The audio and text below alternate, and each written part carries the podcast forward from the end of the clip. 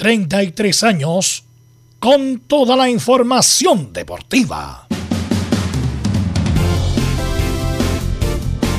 Vivimos el deporte con la pasión de los que saben. Estadio en Portales ya está en el aire con toda la emoción del deporte. Comentarios: Carlos Alberto Bravo, Velos Bravo, Leonardo Mora, Camilo Vicencio, René de la Rosa y Giovanni Castiglione. Reporteros: Luis Felipe Castañeda, Nicolás Gatica, Felipe Holguín, Laurencio Valderrama, Juan Pedro Hidalgo, Rodrigo Jara, Rodrigo Vergara y Alfonso Zúñiga. Producción: Laurencio Valderrama y Nicolás Gatica. Edición: Leonardo Mora. Dirección: Carlos Alberto Bravo. Estadio en Portales es una presentación de Ahumada Comercial y Compañía Limitada. Expertos en termolaminados decorativos de alta presión.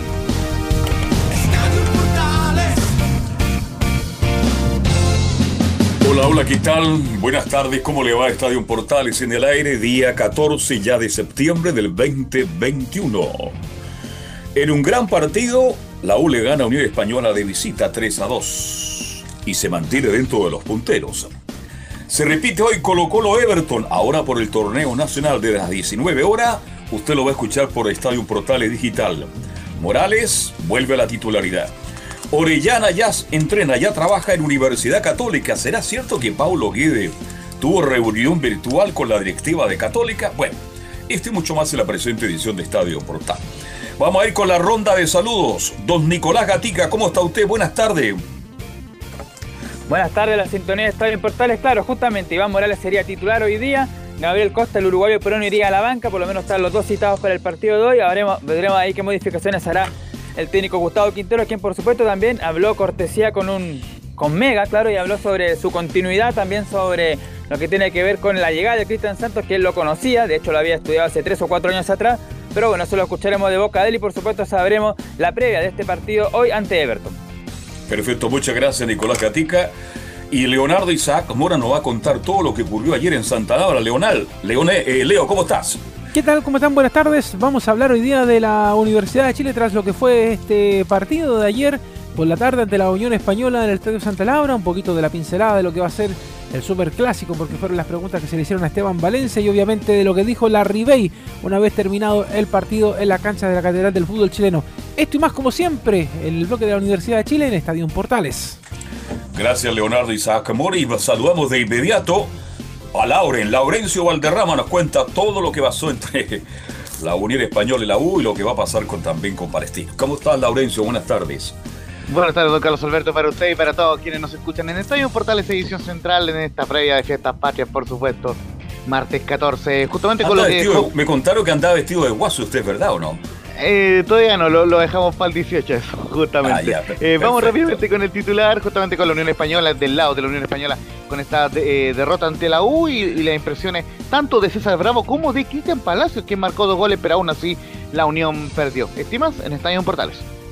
Perfecto, muchas gracias y saludamos a nuestros estelares. Está por ahí don Camilo Marcelo Vicencio Santalice. Buenas tardes. Muy buenas tardes, Carlos, para usted y para todos los auditores de Estadio en Portales. Sí, estamos con, en una fecha entretenida, Carlos, la que se ha dado hasta el momento. Y también le vamos a contar de la Católica, de porque hoy día habló Diego Buenanote. Así que se refirió a los cambios que han tenido con Paulucci. Y bueno, también habló de su nacionalidad. Recordemos que él está haciendo el trámite para ser chileno, que ya estaría todo listo. Así que de eso vamos a estar entregando en el informe de la Católica. Perfecto, muchísimas gracias. Bueno, muy gentil como siempre, Camilo. Está por ahí Velos. ¿Cómo te va, Velos? Buenas tardes. A Camilo, ¿está Pauliucci nacionalizándose o Buenanote? Buenanote. No, Buenanote, perdón. Era eh, ah. Diego, Diego Buenanote, pero habló sobre los cambios que han tenido con Paulucci. Ah, ya. A esa es la chance que tiene Buenanote de quedarse, ser chileno para, no, para, no, ocupar el lugar de extranjero. De hecho, él dice que ya está todo listo, pero hoy lo vamos a detallar en el informe. Sí, bueno, en extranjería se demuestra una eternidad en tramitar los papeles. Bueno, eh, hay mucha información. También tenemos la inicio de la Champions hoy día, así que Nicolás Catica en el último bloque nos va a indicar todos los partidos, los favoritos, el Barcelona sin Messi, el Paris Saint Germain con Messi, eh, el Chelsea con Lukaku, el Cristiano Ronaldo con el United, o sea, está muy, muy interesante el fútbol del primer mundo. Por lo tanto, vamos con los titulares. Ah, y por supuesto, saludamos a don Emilio Freisas, que está la puesta en el aire. Ahora sí, vamos, vamos con los titulares que lee Nicolás Gatti. Pero comenzamos con el fútbol chileno, donde, claro, la U con su victoria ante la Unión sube al quinto puesto y llega con confianza de cara al Superclásico. Justamente esta noche en el Monumental Colo Colo intentará alejarse más en el primer lugar. En otro resultado de la jornada de día lunes en un partidazo en Chillán, Ñublense y Huachipato igualaron 2 a 2. Hoy además del Colo Colo Everton en la cuarta región La Serena recibe a O'Higgins de Rancagua. Una de la primera DEC también está apasionante, con Cobreloa en el último lugar y con Coquimbo luchando los primeros puestos. Santa Cruz a las 4 y media enfrenta a Deportes Temuco. En Chilenos por el Mundo, en Argentina, Arias y Eugenio Mena jugaron los 90 minutos en empate 1 a 1 entre Racing y San Lorenzo. En España, el de Pellegrini y con Bravo en la banca venció 2 a 1 al Granada. En tanto, Enzo Rocco jugó 32 minutos en el Elche que obtuvo su primera victoria de la liga ante el Getafe. En Italia, el Pitbull Medel jugó todo el partido en triunfo del Boloña ante el Elas Verona por 1 a 0. En noticias de la selección chilena, la otra vez habíamos dicho que Milán, presente en FP, había asegurado que Bredeton y Serralta podrían jugar la fecha triple de octubre. Pero ayer se informó que Bredeton, que viene del fútbol inglés, jugará solamente dos de los tres partidos. Sobre Sierralta no se informó nada. Además, la Comebol ratificó en horas de la tarde la fecha triple de octubre donde Chile visitará a Perú y recibirá a Paraguay y Venezuela. Hoy para los amantes del fútbol europeo, como decíamos, comienza la Champions League 2021-2022. El partidazo que destaca hoy día es del Barcelona que ya está sin mes entre el Bayern Múnich. De hecho, en instantes a las, a las 14.45 comienza la fase de grupos con los duelos entre el Sevilla y Salzburgo. Y del John Boys de Suiza que recibe al Manchester United con la vuelta, recordemos, de Cristiano Ronaldo. Y cerramos con el tenis, donde ya está todo el equipo chileno de Copa Davis en Bratislava para jugar entre el 17 y 18 de septiembre ante Eslovaquia. Esto es por el repetaje clasificatorio justamente al Grupo Mundial que se va a jugar en España. Esto y más en Estadio en Portales. Se juega la Copa Davis, la verdad, pero no con mucha ilusión y esperanza. Tiene muy poca posibilidad Chile de ganar, sobre todo en esa cancha que es ultra rápida además. Así que Está, difícil para los chilenos en Eslovaquia. Bueno, quiero eh, comenzar, vamos a comenzar con la U, el partido de ayer donde jugaron en Santa Laura, que tiene otra vibra, no sé por qué juega la U o porque... Porque juega la U. Importante, claro, porque juega la U como que el Santa Laura es distinto, ¿ah? es distinto, tiene otra mm. vibra, otra emocionalidad y eh, fue muy interesante, muy, muy, muy bueno el partido, independiente de los colores, tanto la Unión como la, U, pero el, el hincha neutral vio, vio un muy buen partido. Así que le vamos a comenzar a preguntar a Carlos Alberto Bravo y a Camilo Vicencio que no estuvieron en la transmisión de ayer. ¿Cuál es su opinión, su comentario del partido donde la U lo gana tres sábados? Primero, este, me sorprende, venía llegando y justamente escuché a nuestro buen amigo a Zúñiga cuando narraba el primer gol de la U, a los 32 segundos. Yo no sé si será el gol más rápido del campeonato en los últimos años. No sé quién maneja la estadística al respecto, pero fue un gran gol de la U, una gran gestión por izquierda de Morales, un centro muy bien medio, y ahí aparece la Ribey que le pega al centro del arco y derrota. Y yo pensé que con eso ya la U empezaba a asegurar tranquilamente el partido y ya. ¿Cuántos segundos más? Vino justamente la paridad de Unión Española. Me gustó la U, creo que el partido fue muy lindo. El entorno, el ambiente que produce Santa Laura con la presencia de la U es tan distinto, tan diferente.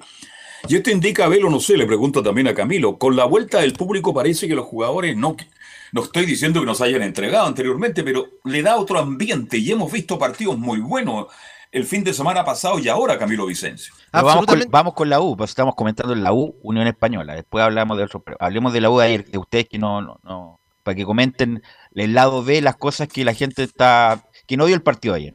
Eso, ver, adelante, adelante. ayuda bastante ayer en, lo que se sentía que había público de la U justamente ayer y llegó bastante, pero con respecto al juego, eh, por lo que yo alcancé, no lo vi completo, pero, pero alcancé a ver y no entiendo cómo lo, lo la eh, cada vez más, eh, bueno, definitivamente un, el que está convirtiendo, está dando pase ahora para que convirtiera en este caso en este caso Sandoval, eh, buen juego obviamente el de, el de, la U y la Unión Española que también tenía eh, un delantero que convierte rápido como es el, caso del Chorre Palacio. No, a mí me gustó la U, me, gustó la U porque estuvo bien ordenada, sin, este, trabajó bien el partido. Este, la Unión Española tiene un jugador como Yáñez, ojo, ¿ah? tiene jugadores muy rápidos. Y aquí tengo que hacer una pregunta y te la hago a ti, Velos. Teniendo hombres altos en la defensa, ¿cómo a la U le hacen dos goles de cabeza? Esa es la inquietud que tengo. Lo dijimos en la transmisión, te, te pueden hacer un gol, pero dos goles de la misma factura prácticamente, ya es un problema ya táctico, organizacional de los jugadores de la U. El primer gol viene de un centro de Jorquera, donde le, ganan en la espalda a, a Morales. A, Casanova. Y, entre Casanova y Morales cabecea Palacio. Eh, y, pudo, hacer, pudo haber hecho algo más eh, de Paul, encuentro yo. Pero bueno, era difícil la pelota igual, pero la tocó. Y después segundo, el segundo gol lo mismo. Es, incluso eh, tiene que haber un paso hacia atrás, eh, Palacios, para cabecear entre Morales y no sé si Osvaldo González, era no Casanova también, porque Casanova va por la izquierda. Y nuevamente la misma jugada. Entonces, me imagino, ayer también le hicieron la pregunta al huevo, va a tener que mejorar mucho eso, porque centro el segundo palo, entre el, segundo central y el lateral, y cabecea el rival para hacer gol. Obviamente que hay una negligencia importante del equipo, porque ya, te la pueden hacer una vez, te sorprendieron, perfecto, pero que te lo hagan dos veces, eh, obviamente que es un error, es una negligencia, un descuido. Ahora, eh, quisiera destacar, bueno, a la Ribey, primero, obviamente, con la cantidad de goles impresionante, lleva 40, 40 goles en la U, 40 goles, o sea, nada, pocos jugadores pueden decir eso, en menos de, lleva dos años, la Ribey, o menos de dos años en la U, y lleva 40 goles. Eh, que es importante, está bueno, incluso está bueno técnicamente, está parándola bien, en el pase a Sandoval, extraordinaria jugada de fútbol, eso, eso es mm. fútbol, la aguanta, se perfila, levanta la cabeza, con borde interno, mete un pase prácticamente en la en la en la media luna y, con borde interno también Sandoval hace el, el 3 Es una jugada de fútbol muy buena. Destacar lo de Morales, que cada vez está jugando mejor, está bien firme la marca, eh, el segundo tiempo sobre todo con, Juan Pablo Gómez que entró, fue muy firme Morales, eh, y el centro que metió muy bueno para la Rey Y que quisiera descansar dos minutos en Mario Sandoval. Me gustaría saber la historia de Sandoval, por qué Sandoval no llegó antes al fútbol de primer nivel. ¿Qué pasó en el qué pasó con él? A lo mejor su vida personal, no tengo idea, la verdad estoy especulando. Mal manejo de los entrenadores, no le dieron la oportunidad, no tengo idea qué pasó con Sandoval. Pero Sandoval es un jugador de, gran capacidad. O sea, lo mostró en la Unión, ya, la Unión, y ahora está mostrando en la U. Es como el, el motorcito de la U es un hombre que juega bien largo, que juega bien corto, que sabe hacer la pausa, que además no evita la refriega, mete cuando hay que meter, tiene buena, buen disparo de media distancia, ya tiene 30, 31 años Sandoval, no es joven, o sea, no es un veinteañero. Entonces, bueno, a lo mejor con el tiempo vamos a saber reportajes de, de Sandoval, qué pasó en el camino, por qué Sandoval no llegó antes a la primera línea. Eh, me, gustaría saberlo. Incluso no sé cuál equipo el equipo formador de Sandoval, porque venía de Milipilla, de la Unión, pero antes de eso, la verdad, yo no sé la historia de Sandoval. Sandoval, un gran, un gran jugador que ha sido muy importante en este periodo, incluso hasta con, con Dudamel. Fue importante. Eh, y bueno, eh, lo bueno de la U es que le gana un rival directo, queda con 33 puntos, con un partido menos, puede quedar con 36, incluso quedar segundo, tercero, y con el partido que viene, que es otra historia, que es el partido con, con Colo Colo. Así que eh, cosas que mejorar, por supuesto, pero también con alabar. Lo de Cañete mejoró bastante, sobre todo en la entrega física. A lo mejor no estuvo tan preciso a la hora de dar, buenos pases, pero por lo menos colaboró bastante en la recuperación. Moya lo mismo, ahora entiendo por qué Moya estuvo un año perdido. ¿ah? ¿eh? bueno, salió un reportaje en la última noticia de, Moya.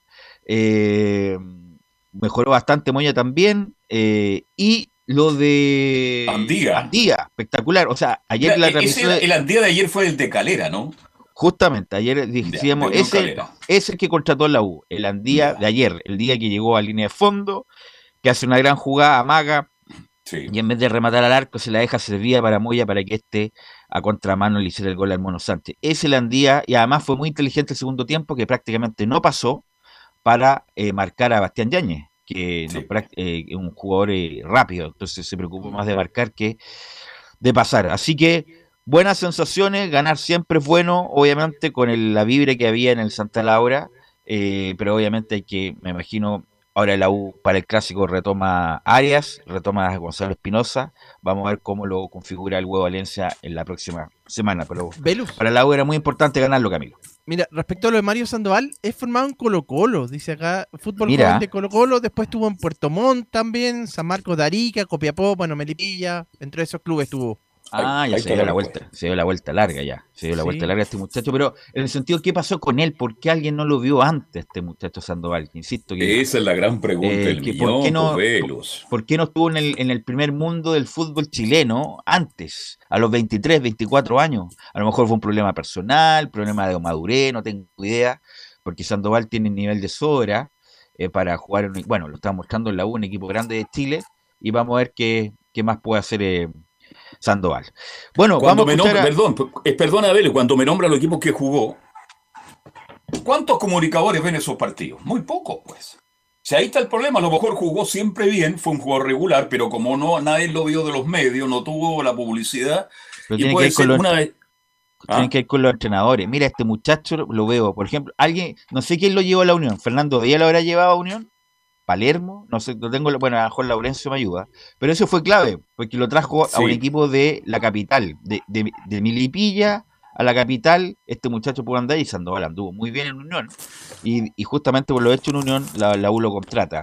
Bueno, por lo menos tienen una buena ahí, Golver y Vargas fueron los que tienen una buena. tienen una buena por lo menos a Sandoval. Así que vamos a escuchar a Emilio, a, a Leonardo Mora con los testimonios y su informe, así que vamos con Leonardo Mora.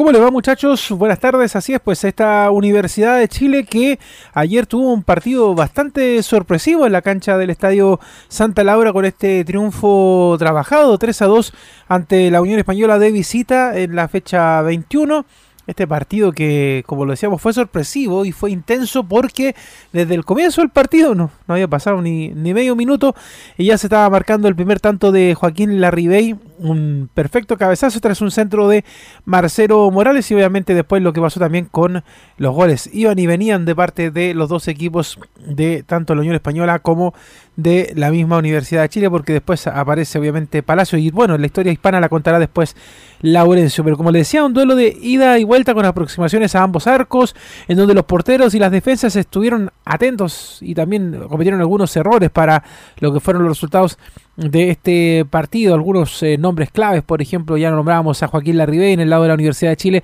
a Jonathan Andía, que también jugó muy bien ¿ah? que se descolgó, jugó muy bien como lateral y hombre ofensivo. También Camilo Moya, que marcó un gol, su segundo gol en el profesionalismo eh, de la Universidad de Chile, como lo contábamos ayer, después del primer gol que marcó en la era Dudamel ante Audax Italiano en la Florida. Ahora marca su segundo gol en el profesionalismo, ahora ante la Unión Española, minuto 29 del partido.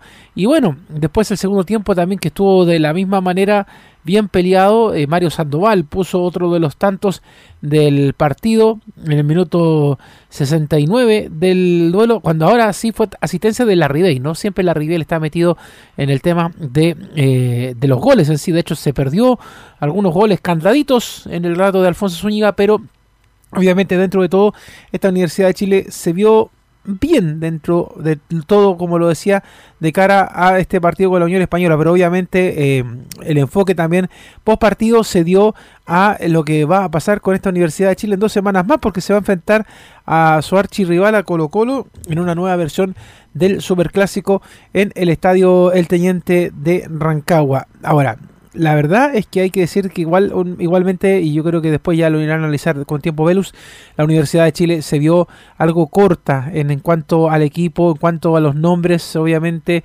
se vieron los cambios que hizo después ya eh, casi finalizando el segundo tiempo, el ingreso de Luján, apareció Tomás Rodríguez, que en realidad aporte nulo, poquito y nada en realidad lo de Tomás Rodríguez y obviamente eh, fue parte de las cosas que le consultamos al técnico Esteban Valencia una vez finalizado el encuentro, porque obviamente no es lo mismo enfrentarse a la Unión Española que enfrentarse a Colo Colo en dos semanas más en el Estadio Teniente de Rancagua. Pero escuchemos primero el análisis que hace Esteban Valencia de lo que fue este partido ante la Unión Española. Escuchamos la reflexión del técnico acá en Estadio Portales. Sabíamos que iba a ser... Eh, el partido que, nos tocó, que nos tocó jugar. O sea, un equipo que, venía bien, que venía de tres triunfos consecutivos, con mucha confianza. Pero bueno, siento que el equipo eh, se plantó bien en la cancha desde el inicio porque pudimos abrir el marcador muy rápido, con una muy buena jugada colectiva del equipo. Y después, bueno, entendíamos que, había momentos que, el equipo, por supuesto, también tenía que, trabajar, eh, trabajar el, sin balón, porque Unión, por supuesto, iba a seguir proponiendo, más allá de, esa apertura de la cuenta nuestra.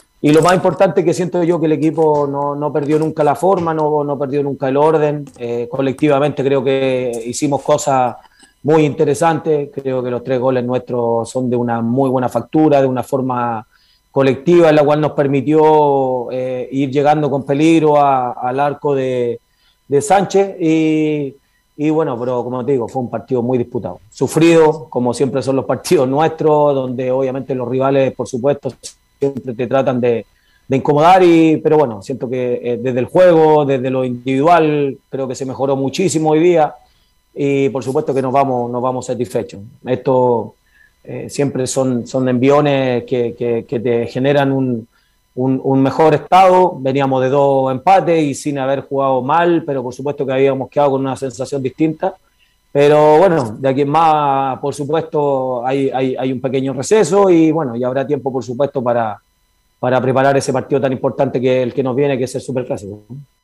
Claro, como le decía, todas las preguntas, que fueron poquitas, ¿ah? eh, la conferencia de prensa rondaban un poco al tema del superclásico. Y bueno, la segunda pregunta y última que vamos a escuchar del técnico Esteban Valencia es la pregunta de Estadio en Portales, porque tiene que ver un poco con este equipo que queda un poquito corto, porque se hacen cambios, entran jugadores que no tienen tanta jerarquía, tanta experiencia, salvo el tema de, por ejemplo, Nahuel Luján, que una vez que ingresó a la cancha del Santa Laura, se le notó inmediatamente que tenía el ímpetu, las ganas de jugar, de hecho lo faulearon inmediatamente una vez ingresado a la cancha. Pero la pregunta fue obviamente esa, pues si con este equipo tan corto, con refuerzos de nada, la verdad, y con una banca que la verdad uno la mira y que siendo una, termina siendo una lágrima, por decirlo de alguna manera, en sentido figurado, bueno, eh, se puede hacer un partido ante Colo Colo y esta es la respuesta de Esteban Valencia en Estadio Portales que nosotros siempre estamos buscando los mejores, los mejores intérpretes y los mejores, los mejores nombres eh, en base al plantel que nosotros que, tenemos. Ya aquí hoy nosotros creo que hemos sido todos capaces de, llevar esto adelante y, siento que los jugadores, más allá de cualquier cuestionamiento, han sido tremendamente capaces de, poder llevar esta situación adelante. Y, en ese sentido yo no puedo discutir nada porque siento que el esfuerzo que hacen los jugadores en el día a día y el queriendo siempre competir y estar a la altura de lo que es el lugar en el cual están, no tenga duda que los jugadores están haciendo un, tremendo esfuerzo. Y en esa misma situación creo que, bueno, avala mucho los resultados que ha ido obteniendo el equipo. Entendemos que cada partido es un desafío distinto, cada partido es una prueba distinta. Nosotros creo que siempre también lo, hemos dicho, nosotros no estamos para regalarle nada a nadie y, y cuando no tenemos una cosa la tratamos de suplir con otros factores que también entendemos que son, son importantes, como lo, lo, emocional, los motivos, eh, la entrega de los futbolistas. Y no tenga duda que eso también ayuda muchas veces a, cómo sortear a cada uno de los rivales que nosotros vamos, vamos enfrentando. Pero sin desmerecer a nadie, en vuelvo a decir, nosotros lo único que queremos es estar a la altura de la competencia en la cual estamos y, y, y, no tenga duda que nosotros cuando enfrentemos a Colo Colo vamos a ir con la mejor gente que nosotros creemos que es la propiedad para jugar un partido tan importante como el Superclásico. Bueno, otro de los que habló una vez finalizado el partido fue Joaquín Larribé, pues el querido cono de los hinchas de la U y que bueno, dejó ahí un poquito al entrever lo que está pasando con su situación, que lo contábamos de hecho en el programa de ayer de Estadio Portales, esto de que por lo menos hasta diciembre él se mantiene en la Universidad de Chile y que recién ahora cuando llegue Rogeiro tienen que empezar a negociar finalmente cuál va a ser su situación en la Universidad de Chile, pero por ahora... ¿ah? dice que están escuchando ofertas y que ya está todo dicho. ¿Ah? y que está agradecido obviamente de la gente que se manifestó en el Estadio Santa Laura una vez finalizado el partido. De hecho decían que se renueva a Larry Bay o dejamos la embarrada como lo contábamos anoche en el post partido de Estadio Portales. Las palabras del Vaticano Larry Bay en Estadio Portales. Lo que, lo que dijo mi representante es clarísimo. Este, por el momento disfrutar de, de todo esto, ¿no? Este, la verdad que agradecido a la gente que se manifiesta, este, el, cariño es mutuo totalmente. Y disfrutar, disfrutar lo que queda, disfrutar el presente y, pensar nada más que, que, bueno, que realmente hoy me quedan cuatro meses de contrato, tres meses de contrato y disfrutar lo que, lo que tengo. Ya, lo, ya está todo dicho, creo que ya de lo que dije la última vez no se modificó nada, lo que dijo mi representante es totalmente cierto, es así. Y bueno, nada, como te digo, disfrutar lo que hoy en día tengo, que son los tres meses que me quedan de contrato. ¿Pero tú hoy día estás dispuesto a escuchar ofertas o se lo deja tu representante y tú te eso lo dejo, lo dejo a mi, representante, yo ya lo que ya hablé del contrato ya, ya está clarísimo, me parece que, no hay mucho más que agregar y bueno, ahora, como te digo, disfrutar de este presente muy bueno del equipo y, mío personal también. Ah, entonces la palabra de Joaquín Larribey, quien habló una vez finalizado el partido. Así que eso con esta Universidad de Chile que ahora, bueno, eh, tiene un día de descanso, después se sigue preparando de cara a lo que va a ser este super clásico ante Colo Colo en el Estadio Parque El Teniente de Rancagua. Todavía quedan eh, dos semanas de trabajo para eso, para que lleguen al día domingo 26, donde se va a jugar ese partido ante Colo Colo. Así que dejamos hasta aquí, por supuesto, la información de esta Universidad de Chile, obviamente, y el trabajo de recuperación que van a tener estos días y obviamente mirando lo que va a pasar hoy día en la tarde en el Estadio Monumental para ver cómo también el archirrival Colo Colo llega a este duelo, a este superclásico y obviamente mirar todas las tácticas, todo lo que pueda hacer el equipo de Macul. Así que eso muchachos y por supuesto como siempre estaremos con informaciones durante estos días de la Universidad de Chile. Un abrazo tremendo. Ahí estaba Leonardo Mora con el informe de la U. Em, bueno, hay, hay varios memes respecto de la llegada de Rogueiro. ¿ah? Unos dicen que está en el Sahara, haciendo la travesía por el Sahara, por eso se muera tanto. Increíble, y estamos a 14 de septiembre, dicen que llega después del 18, pero esto de la Ribey, que más, o sea, ¿qué más tiene que hacer la Ribey para la renovación? Insisto, tiene 37 años, le queda, le sobra un año más totalmente a la Ribey en la U. Ha marcado 40 goles, el goleador, pero total y absoluto de la U. Eh, obviamente que hay una, que obviamente una incomodidad de cada vez que habla la Rivel de la renovación, y esto ya debería estar zanjado porque hay casos especiales, en todos los clubes hay casos especiales y uno es la Ribey, así que eh, como la, justamente como están en la, espera de Rollero, nadie ha hablado ni Auber, ni, ni Manuel Mayo, que es el que está haciendo como de interino, eh, porque la U debería tener respuesta justamente con casos especiales, como este de la Ribey, que está a tres meses de terminar el contrato y tiene una cantidad de goles impresionante. Bueno, así que no sé qué, qué, va a pasar. Yo tengo una, impresión, ¿eh? no puedo nombrar la fuente, pero se conversó con la Rebey. Pero el representante exige dos años, velo, y un poco más de dinero. Y ahí están trabadas las conversaciones. Pero que se ha conversado con él, se ha conversado. Ahora quiero ver a lo futbolístico, velo, porque me da la sensación, no sé si a ustedes, que la U ganando el partido va ganando 1-0, 2-0, 2-1, pero da la sensación que en cualquier instante le pueden empatar. Esa es la sensación que me deja la U. Y el otro error que creo que cometió Valencia. No, pero, pero, pero ¿Ah? disculpa, pero aparte de los goles, ¿qué otra ocasión clara de gol tú te recuerdas de una española? No, no, pero da esa sensación. No, pues por eso, porque la sensación. La defensa no las sensaciones son sensaciones. Cometieron errores tremendos. Y lo otro que yo veo mal en la U, ¿por qué sigue buscando el partido? ¿Por qué no empieza a tocar el balón en campo rival? Pero el pelotazo largo y los pelotazos a las espaldas, no sé si, si resulta más de alguno que le metió el equipo en español, a lo mejor el partido le empata. Entonces, tal vez la única crítica, el equipo ha mejorado, ha mejorado con Esteban Valencia. Nadie nos puede poner en duda eso. Pero hay que corregir algunas cosas, sobre todo cuando se juega contra Colo Colo. Bueno, en ese partido Camilo va a volver Arias, que va a ser titular indiscutido. Arias González, que Osvaldo también está jugando muy bien. Eh, y va a volver Espinosa, que lo más probable es que con esa inclusión de Espinosa saque un delantero que podría ser Arangui, que hizo un correcto partido, pero no fue lo más lucido, Camilo. Sí, definitivamente lo de lo de Arias que claro, da otra otra característica, él por algo era el titular, se adueñó del puesto, eh, así que, y bueno, justamente era uno de los errores defensivos los que cometió la, la U precisamente para, para el gol de, para los goles en este caso de la, de la Unión Española. Bueno, justamente como la, Laurencio Valderrama tira datos como metralleta, bueno, el, el goleador, el, el, gol de la Ribey el tercero más rápido del campeonato. El primero es el de Gonzalo Sosa, que a los 21 segundos anotó el gol más tempranero del certamen en el triunfo de Milipilla sobre Everton. Y el segundo gol más tempranero, el de César Cortés, a los 26,7 segundos, la victoria de Palestino sobre Guachipato. Y el tercero es la Ribey, que fue a los 29,8 segundos. Así que como siempre, está muy atento ahí Laurencio Valderrama a los datos.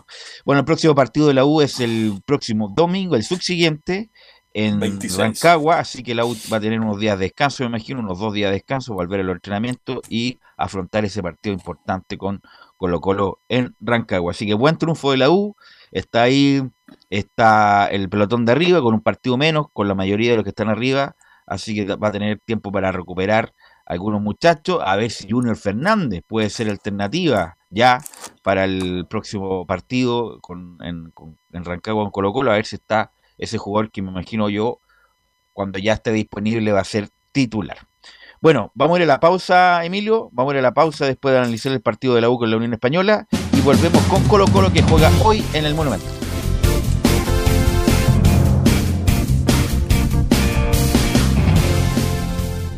Radio Portales le indica la hora.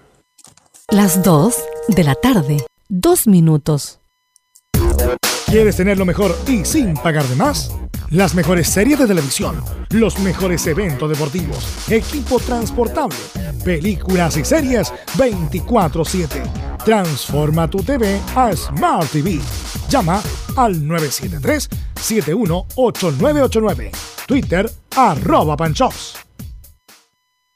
Visita www.radiosport.cl, el sitio web de la Deportiva de Chile programas, noticias, entrevistas y reportajes, podcast, radio online y mucho más. Todo lo que pasa en todos los deportes lo encuentras en www.radiosport.cl. La Deportiva de Chile en Internet. Porque lo bueno puede ser aún mejor. Prepárate a conocer la evolución de la Primera de Chile. Bienvenido a Portales Digital Ingresa ya a www.radioportales.cl y descubre nuestra señal en vivo en audio video, además del tradicional 1180m. Mantente al día con las últimas informaciones de Chile y el mundo e interactúa con nosotros a través de nuestras redes sociales en Facebook, Twitter e Instagram. Recuerda www.radioportales.cl. La nueva multiplataforma de la Primera de Chile ahora es aún mejor. Termolaminados de León, tecnología alemana de última generación. Casa Matriz, Avenida La Serena, 776 Recoleta. Foro 22 622 5676. Termolaminados de León.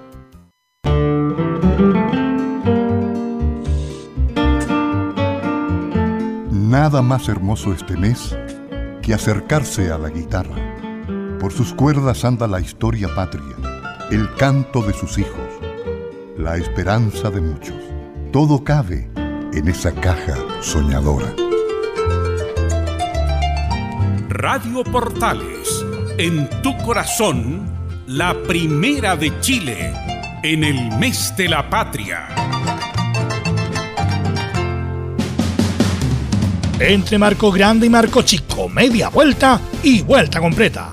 Escuchas Estadio en Portales, en su edición central. La primera de Chile, uniendo al país, de norte a sur.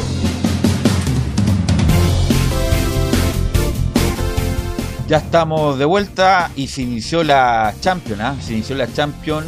Eh, y adivinen quién hizo el gol del Manchester United. Me imagino que los Me imagino. Claro. Pelé.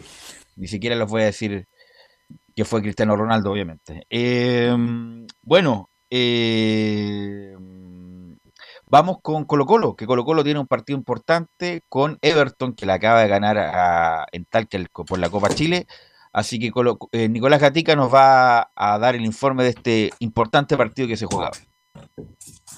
Exactamente, un Colo Colo que tiene 37 puntos, que podría aprovechar justamente las caídas de, bueno, el triunfo de Calera que viene de más atrás y de la Católica, y la derrota justamente de Audax Italiano ante el cuadro de la quinta región, para sumar 40 puntos, y ahí quedaría 5 de Calera que tenía 35, y más de justamente, hay también de la Católica que tenía 35, y a 6 del conjunto de Audax Italiano que tiene 34 unidades, y se alejaría también un poquito de, de la U y de la Unión, pero claro, todavía se tienen que enfrentar, y además queda toda una rueda completa, pero claro, ese sería lo, positivo para hoy día, esta noche, para Colo Colo, un partido ante Everton, que claro, ha tenido de buenas y malas en el estadio monumental, ha ganado muchas veces Colo Colo, pero también Everton ha complicado, de hecho, ahí las redes sociales se acordaban, estaban recordando goles históricos, y se acordaban de ese golazo que hizo Fierro en el 2 a 0 en la ida del 2008, que claro, después a la postre pierde 3 a 0 en la revancha y pierde ahí justamente ante la Universidad de Chile de Nelson Acosta. Mal recuerdo, pero esperan que hoy día se repita eso, pero obviamente ya con consecuencias favorables a Colo Colo y como dijimos, que pueda sumar 40 puntos y alejarse un poquito más de los que lo están persiguiendo hasta ahora. Usted habla de Nelson Acosta, eh, el técnico de, eh, de Everton, ¿no?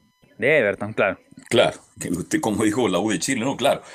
Tenía buen equipo Everton en ese minuto, Velo Camilo, y estaba muy bien dirigido, estaba en su gran momento mandando Nelson Acosta. Así que, mm, bueno, en los últimos dos partidos ha sido superior Colo Colo, creo que es el equipo que está para campeón. Está jugando muy bien Colo Colo, es un equipo que más allá que usted sea hincha no de Colo Colo, da gusto ver a Colo Colo en la forma que juega, un equipo que sale a buscar el partido permanentemente, con dos pelos muy rápidos, veloces, un equipo que busca el arco rival. Así que Va a ser duro para Everton de Viña del Mar, que se para bien en defensa, se para muy bien con un bloque defensivo con Barroso, con Pereira y este niño Yarzún. Así que vamos a ver un partido que a lo mejor le va a costar al principio, pero yo creo que favorito en el fútbol siempre hay que jugársela. Yo creo que Everton puede ser un buen partido, pero favorito es Colo Colo.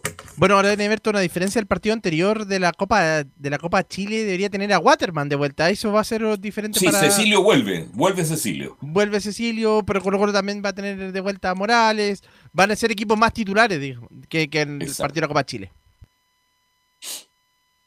Nicolás. Claro, entonces a la previa de ese partido de Colo Colo frente a Everton, habían varios temas y varias eh, ¿cómo se dice? Rumores, claro, que Colo Colo, primero se dijo que Gustavo Quintero llegaría hasta fin de año y se iría, tendría ofertas de, de Boca, incluso de la selección, por ahí se le, estaba, le seguía yendo mal a Martín Lazarte, pero después se dijo que va a continuar, ahora se sabe que se está conversando, lo dijo, de hecho lo escuchamos ayer a Daniel Morón que dice que está conversando justamente él personalmente, ha hablado con Gustavo Quinteros para entonces que no van a llegar a acuerdo. Se pueda si mantener. Está, si está Morón a cargo no van a llegar a acuerdo entonces. Se va, se va Quintero, ya. Bueno, ojalá se espera que no, que, pueda mantenerse, que en Colo Colo que puedan jugar muchos años y que pueda dirigir la Copa Libertadores, que lo ha dicho en varios tonos eh, Gustavo Quinteros.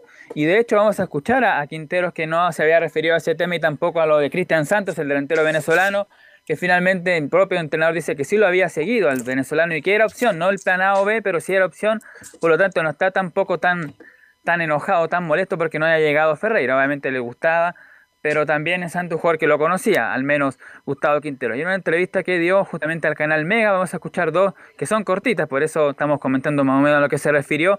Vamos a escuchar la número uno de Quinteros que dice a ese jugador Cristian Santos lo analicé hace tres años. Da la casualidad que ese jugador yo lo, lo, analicé hace tres años atrás. Estaba en carpeta dentro de una lista posibles para el equipo y bueno, terminó firmando, así que estoy contento, estamos conformes. Yo creo que si él puede llegar a su mejor nivel acá, va a ser un aporte muy importante. Claro, en la cortita ahí lo conocía, ese jugador de Santos que ha marcado cerca de 90 goles, claro, ha sido a lo mejor no, en clubes tan importantes, pero por lo menos en Europa quizá un chileno que marque 90 goles en Europa podría ser hasta seleccionado. Pero como Santos obviamente es venezolano, una liga mucho menor, no, no se considera, pero por lo menos, claro, tiene algún palmarés el delantero venezolano. Y la otra que vas a escuchar de era, disculpa, era, era, Disculpa, disculpa, disculpa, disculpa, eh, Nicolás. Era para no hacer el ridículo, como dice Colo Colo, había que inscribir a alguien. Insisto, en otro momento este muchacho no llega a Colo Colo. no es para Colo Colo. Independiente que el tipo la rompa en Colo Colo, que puede ser, ojalá, que haga 10.000 goles y que sea figura. Pero ¿quién tenía a este muchacho Soto en el radar? Ni si, bueno, los scouting de Colo Colo los tenían, obviamente, pero no era, no era un hombre que el, hincha esperaba, el 9 que le iba a salvar varias, varias, varias cosas. O sea, incluso está por debajo de los que tiene Colo Colo actualmente. Por lo tanto, eh, es para copar el plantel, es para cubrir el, lugar que dejó Paredes en su momento. Eh, Así que bueno, e, esa es la realidad. Ahora que ande bien, ahora como varios jugadores desconocidos en Colo Colo que anduvieron muy bien en su momento, para que nombrar a, varios, pero obviamente que a priori no es el nombre que esperaba ni la hinchada, ni el técnico, ni, ni la prensa ni el medio en general de este muchacho Soto. No, el primer nombre era Marcelo Moreno Martins y después Ferreira, porque era el otro, que el otro, era el otro delantero, pero en ningún momento se había mencionado ni el, ni siquiera en el verano cuando estaban buscando un centro delantero. Claro, incluso, incluso además se dice que en, algún medio en Perú dice que Colo Colo también ve alguna opción y que quizás podría ser a, futuro, a lo mejor por sobre, eh, no sé, Moreno Martín, un peruano que se llama Alexis Vega, que creo que está seleccionado peruano, que dicen que también lo habría visto y seguramente, seguramente podría ser opción a fin de año, la próxima temporada, así que todavía, pese a esta llegada, sigue viendo todavía opciones, porque claro, seguramente Santos si no funciona como se espera que no funcione, ahí puede estar este jugador peruano que ha seleccionado y además otros más que podrían llegar. La segunda de Quintero, justamente cerrando ya su tema, se refiere a su continuidad. Dice, tengo muchas ganas de continuar en Colo Colo. La verdad que tengo muchas ganas de continuar porque veo un futuro enorme en este equipo. Quiero salir campeón, quiero, me gustaría jugar Copa Libertadores, hacer una gran presentación en Copa Libertadores. Claro, ahí dice justamente Quintero en esa declaración que tiene, ve un plantel con mucho potencial, ciertamente lo ha descubierto él, con todos los, o, al menos no descubierto, pero sí los jugadores que hizo, que hizo debutar, que hizo jugar, que ahora han tenido buen rendimiento, como Brian Soto, como Vicente Pizarro, como Joan Cruz, que incluso ya lo vimos, justamente frente a Everton en la final de Copa Chile, un golazo de media distancia, el mismo tema también de Pablo Solari, está ahí, como se dice, motivado Gustavo Quinteros primero de ganar el campeonato. Si bien es cierto, ganó la Copa Chile, pero por supuesto el torneo nacional es algo mucho más grande. Ya lo hizo con la Católica. Para él ganar con Colo Colo sería muy importante. ¿Y por qué no estar justamente el próximo año ahí eh, dirigiendo a la Copa Libertadores con mejores refuerzos, por supuesto? Quintero se atrevió, se atrevió. Y algunos momentos a lo mejor tuvo una, una necesidad de echar mano a los jóvenes. Pero aquí hay una virtud de Quintero. Porque él les dio cosas y mantuvo. Algunos técnicos, por necesidad, no por vocación de sus jóvenes, juegan relativamente bien y lo, y, lo, sacan al segundo partido, cuando está listo el titular, Camilo Velos. Pero ahora esa es la virtud de, de Quintero, que les dio confianza a los jóvenes, cree en ellos y está feliz. Y Colo Colo hoy día tiene tres, cuatro jugadores que están ahí para ser absolutamente titulares. Sí, a lo único que, sacó fue a Gutiérrez cuando se acuerda el central que, venía jugando bien, Daniel Gutiérrez me parece que se llama. Sí. Que cuando ingresó Amor, pues, cuando llegó eh, justamente que lo habían traído. Fue por Amor, pues. Exactamente, y el otro, pero le ha dado varias oportunidades justamente a, Morales, bueno, Morales que ya venía hace tiempo, pero Brian Soto que ha tenido, Vicente Pizarro, sí, son varios Rojas. Rojas. Todos estos jugadores jóvenes. Y está feliz. Así que eso se valora del técnico Quintero en Colo Colo, mi estimado eh, Nicolás. Sí, por supuesto, ese, ese tema de Gustavo Quintero. Y vamos a escuchar justamente uno de los juveniles de los canteranos que ha tenido protagonismo en Colo Colo. Brian Soto, vas a escuchar también dos declaraciones de Brian y después ya pasaremos a ver cuál va a ser el equipo probable para hoy día frente a Everton. La primera de Brian Soto dice justamente sobre el partido en la número uno, estamos concentrados en Everton. Eh, sí, creo que nosotros ahora estamos concentrados en el, partido de mañana, de, hacer lo mejor posible para, poder sumar los tres puntos. Estamos muy contentos por, la confianza que nos está dando el, cuerpo técnico. Creo que cada vez que nos toca a mí y a mis compañeros estamos respondiendo de buena forma y eso es importante para los que vienen de abajo igual.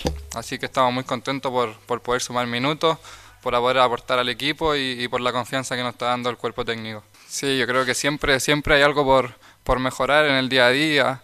Siempre por, por la posición que tengo estoy, estoy rodeado igual la presión de, de, perder un balón, pero estamos trabajando en eso día a día. El cuerpo técnico me ayuda para mejorar mi, mi, error y todo eso. Así que estamos trabajando para mejorar. Antes de pasar a escuchar la segunda declaración del jugador Brian Soto que tiene que ver con uno que retorna con Iván Morales, justamente vamos aquí a, pasar a, revisar la lista de los citados que va a tener hoy día el técnico Gustavo Quinteros, que recordemos siempre son dos los que finalmente no terminan vistiendo, se van al Monumental pero quedan en la parte de, de Río justamente, pero los citados son estos, Brian Cortés, Brian Soto que lo escuchábamos, Bruno Gutiérrez, eh, que es el lateral, no es el defensor, César Fuentes, Emiliano Amor, Gabriel Costa, ahí está el uruguayo peruano, Gabriel Suazo, que es el capitán, Ignacio Jara, Iván Morales, ahí está nuevamente, Javier Parragués, Joan Cruz, que lo comentábamos, Julio Fierro, otra vez sale ahora el ecuatoriano chileno. Eh, claro, y entra Julio Fierro, Carabelli, eso es el nombre. Leonardo El Colo Gil, Luciano Arriagada, Marcos Volados, Maximiliano Falcón, Mico Albornoz, Óscar El Torto Paso, Pablo Solari y Vicente Pizarro. Esos son justamente todos los citados de esta jornada por el técnico eh, Gustavo Quinteros, por ende seguramente Iván Morales será titular en el equipo colocolino esta tarde. Justamente escuchamos la voz de Soto que dice, estamos muy contentos del retorno de Iván Morales. Hola, buenas. Sí, nosotros estamos muy contentos de que, de que haya vuelto. Estábamos muy felices donde, donde está Iván y, y no, él está, está mejor, mejor preparado y está, está al 100 para, para mañana. Como lo decía, estoy muy contento de poder sumar minutos. Estoy sumando más de lo que, lo que esperaba y poder aportar al grupo. Entonces, eso es lo que me pone contento. Y, estamos trabajando sí, para, para el partido de mañana, para poder sumar los tres puntos y, y escapar más en la tabla. Está contento. En el fondo dijo, estoy muy contento con la vuelta de Morales. ¿ah? Ojalá que toque el balón Morales y se reencuentre con el gol y que siga luchando a ver si en un futuro próximo vuelve a ser nominado a la selección, porque con lo que jugó ahora por las clasificatorias dejó muchas dudas al respecto. Bueno, antes de pasar a revisar la, la formación del equipo de Colo Colo para esta tarde, decir qué pasa con el tema de Cristian Santos. Cristian Santos en esta jornada de hoy día es un poco el itinerario va a asistir al Consulado de Chile en España para realizar los trámites que le permitan prontamente viajar a Chile. Una vez aprobada esta documentación, se realizarán las gestiones para encontrar la conexión de vuelo más directa. Desde Blanco y Negro señalan que esperan su arribo para el cierre de esta semana. Entre sábado y domingo podría llegar. Después que viene para el jugador venezolano, una vez arribado a, Santiago, deberá respetar los protocolos sanitarios, someterse a un examen PCR y luego permanecer en cuarentena hasta recibir la resolución que le permita desplazarse a entrenamiento y los partidos. recordemos una, un permiso especial. De momento se ve muy difícil que pueda ser parte para el próximo Superclásico porque claro, estaría llegando siete días, tendría que cumplir y, volver a entrenar, así que pero por lo menos ahí se proyecta que el fin de semana para el lunes ya de la próxima semana estar justamente en territorio chileno el delantero venezolano y poder tener ya después su oportunidad. Que si no es en el Superclásico ante la U será el partido siguiente, que si no me equivoco es frente a Ñublense, también en el Estadio Monumental, así que por ahí podrían los tiempos para el venezolano Cristian Santos, eso con lo que tiene que ver con su posible, o sea, con su ya futura llegada. En cuanto al equipo de esta noche... Perdón, perdón, perdón, Nico, la última vez que fue nominado a la selección de Venezuela fue el 2018 Santos, ¿no? Y después no ha sido nominado a la selección venezolana. Claro, la única participación importante que tuvo Santos fue en la Copa América Centenario del 2016, donde incluso le marcó un gol a Brasil, me parece, en esa eh, versión fue como lo más relevante que hizo en la, en la selección venezolana Santos, pero claro, después no fue eh, considerado en el equipo llanero porque, claro, seguramente está muy por debajo de lo, goleadores que tiene como Rondón y otros más. Así que. Yo recuerdo a. fue 2016. Entre comillas, caribeños, a este muchacho que jugaba en Palestino, como se acuerda, eh, Camilo, uno grande, alto. Eh, a ver si Laurencio me ayuda, que, que estuvo en la selección de Panamá. Ah, Dwight Pesarosi. Ese, Dwight Pesarosi. Una cosa así puede que sea este muchacho Soto. A lo mejor no es tan corpulento como Pesarosi, que Pesarosi hizo su gole acá. Sí, hizo, hizo su gole, anduvo bien. Eh, también recuerdo, bueno, esos son panameños, al hermano bueno de Julio César Valdés, el que jugó en una española, Morenito, eh, y qué otro delantero caribeño, eh, bueno, Pesarosi como el que, me recuerdo más, pero vamos a ver qué tal, cuánto calza este muchacho venezolano. Y ahora estamos con Cecilio Waterman, ¿eh? Waterman, panameño. Waterman panameño que ha hecho buena campaña en la U de Conce y ahora recién está empezando a hacer gol en Everton. Sí. Bueno, otros jugadores venezolanos importantes, yo, eh, Giancarlo Maldonado en O'Higgins de Rancagua, que también hacía muchos goles, me acuerdo de un golazo que hizo una vez incluso a Colo Colo, me acuerdo de un partido que Colo Colo le gana 6 a 2 o 6 a 3 a O'Higgins, no recuerdo bien, y creo que los dos o tres goles lo hace Maldonado y uno un golazo, además en Colo Colo jugaba Giovanni Hernández, y que también otro venezolano destacado, y en Colo Colo han pasado, bueno, José Manuel Rey, que fue la defensa titular junto a Sebastián Toro, que sostuvo a Colo Colo en el 2009 en el clausura cuando gana con eh, Hugo Tocal. Imagínense, esa era la dupla de centrales de Colo Colo que fue campeón aquel año. Sebastián Toro, que ahora está perdido, y José Manuel Rey. Después tuvo, claro, el venezolano eh, Reni Vega, que también uno se recuerda los partidos frente a la U, principalmente en el, creo que en el 4-0 en la vuelta se jugó un partido bastante horrible. Así que esos son un poco los venezolanos que han pasado por Colo Colo. Este vendría siendo justamente el tercer jugador de esa nacionalidad que llega al cacique. Ok, formación, Formación. Exactamente, con Brian Cortés en portería, Óscar Opaso, todavía no está recuperado Jason Rojas, de hecho no fue citado hoy día, Maximiliano Falcón, Emiliano Amor y Gabriel Suazo, que es el capitán de la zona defensiva, César Fuentes junto a Leonardo Gil, un poquito más arriba Pablo Solari con Joan Cruz y ya como delanteros, tal, Marcos Volados e Iván Morales. Vale, sale Parragués, ingresa Morales. Ese es A el ver, cambio que presenta Colo Bueno, tú que viste a jugar a Everton, ¿qué me puedes decir? ¿Qué puede ofrecer Everton para contrarrestar a Colo Colo? Lo que tiene Everton, que es un equipo que defiende muy bien, es un equipo y que sale sorpresivamente, no siempre, sorpresivamente de contragolpe. El problema es que Cherato no está, está volviendo recién y todo recae en Cuevas, el zurdito que juega muy bien, que es un talentoso.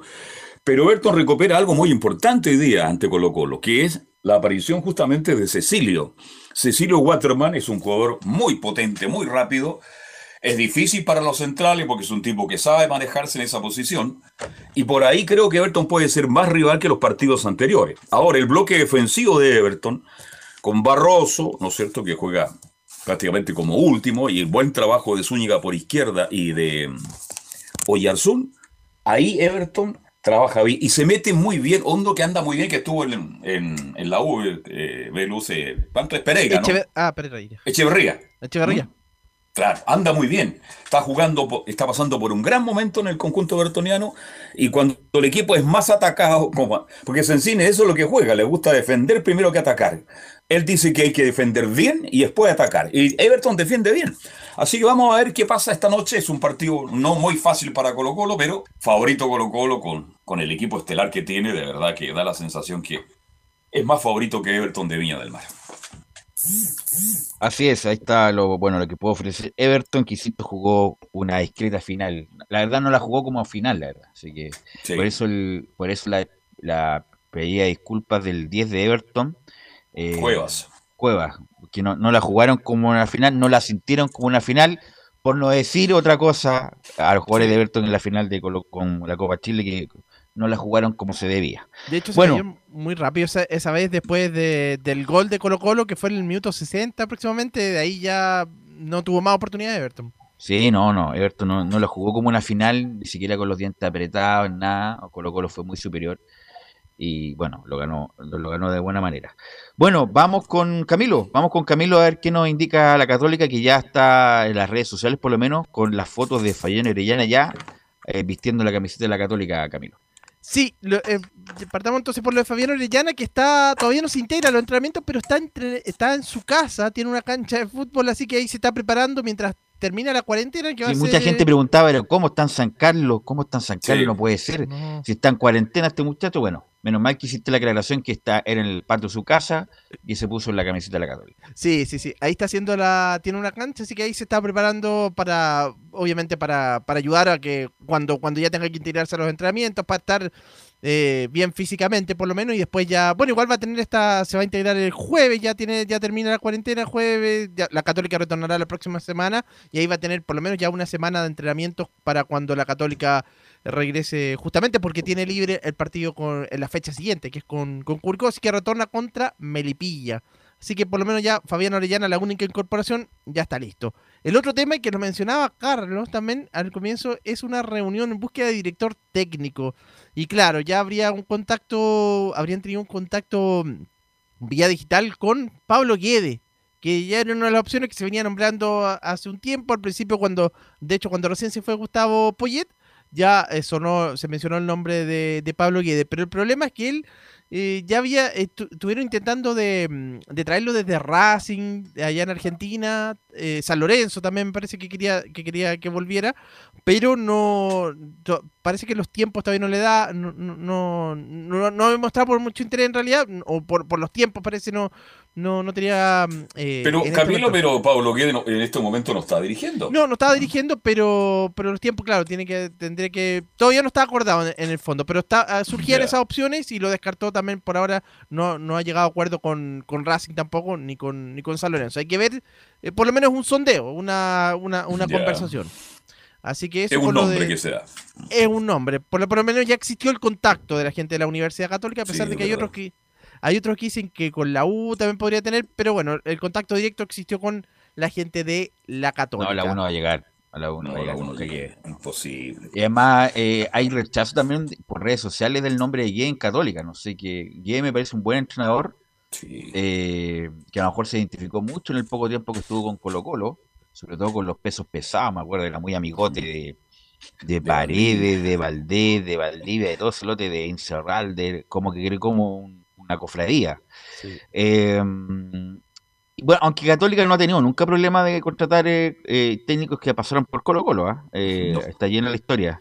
es un buen nombre, a lo mejor el, el, su personalidad no es muy simpática y divertida, pero eso no deja de ser.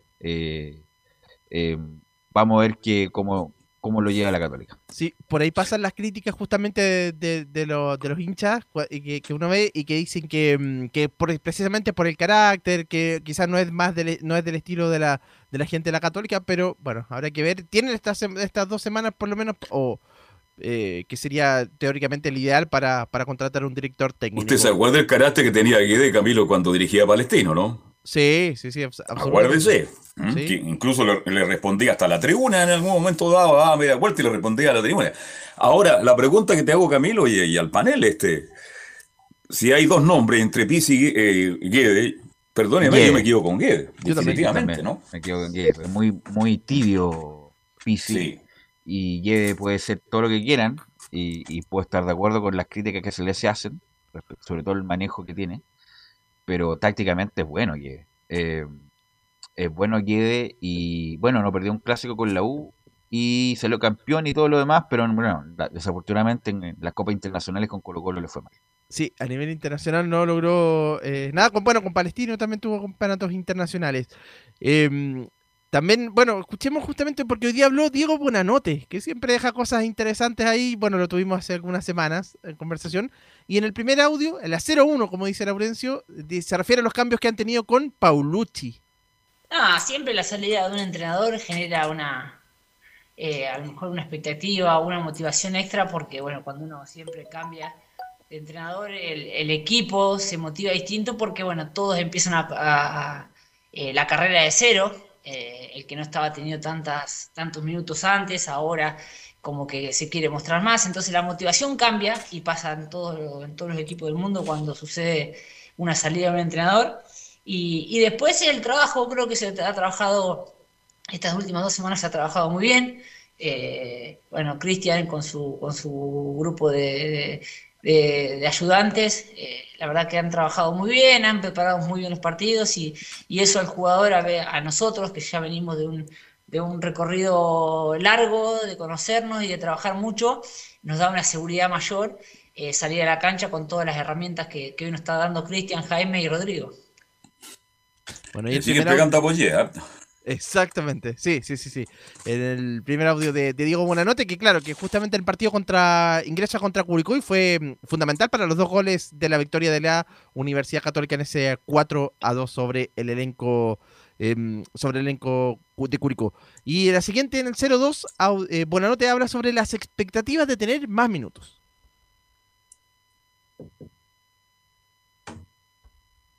Siempre uno entrena para hacer eso. Desde que estoy, desde que juego al fútbol y desde que estoy en Católica siempre me manejé de la misma forma, eh, entrenándome al máximo, siendo responsable, siendo profesional y, preparándome para cuando me toque. Eh, después, a veces las decisiones uno les puede gustar o no, pero soy de respetar porque para eso están los entrenadores y, y, y obviamente a mí el, el que la gente me pida me llena de orgullo y de felicidad pero también entiendo de que, de que el entrenador tiene que tomar decisiones a veces y, y, no puede, o, yo no me puedo dejar llevar tampoco por lo que diga la gente. Entonces, eh, es difícil mantener un equilibrio o tratar de, poner siempre los pies sobre la tierra para entender los momentos, pero como digo, es difícil, yo me entreno, me preparo y, y, a lo mejor me preparo más de lo que todos saben, de lo que, de lo que ustedes creen.